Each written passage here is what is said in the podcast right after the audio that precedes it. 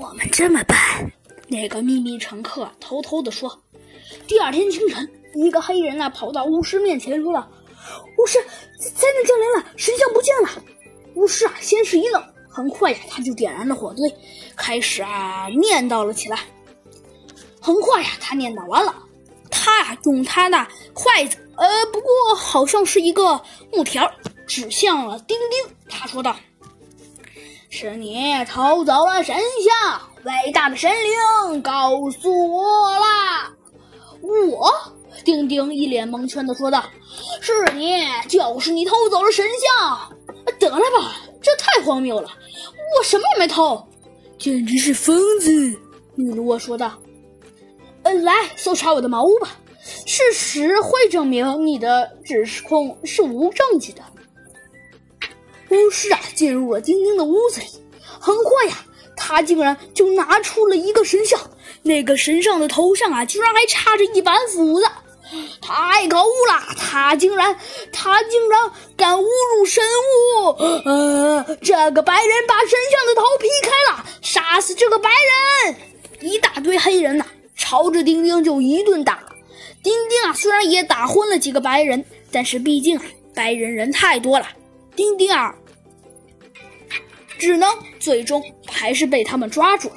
糟了，这下麻烦大了！嘿，太阳升起的时候。八宝龙人将将你处死，巫师啊说道。事情不妙，米罗，这个神像怎么会出现在我的茅草屋里呢？是谁搞的鬼？丁丁又懵了。夜晚降临时，突然，丁丁的茅草屋被沙沙沙的扒开了。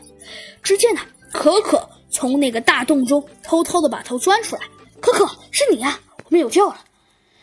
啊，我们自由了！幸好全村的人都入睡了。不，那边有间茅草屋还亮着灯，啊，是巫仙，是巫师的茅屋，我们应该去看看。缪加杠，你认为怎样？我用神像耍了个小把戏，这一招还不错吧？啊，原来是巫师和偷车贼，是他们两个搞的阴谋。好，我一定要让他们大吃一惊。我们回屋里去，快，快点，可可。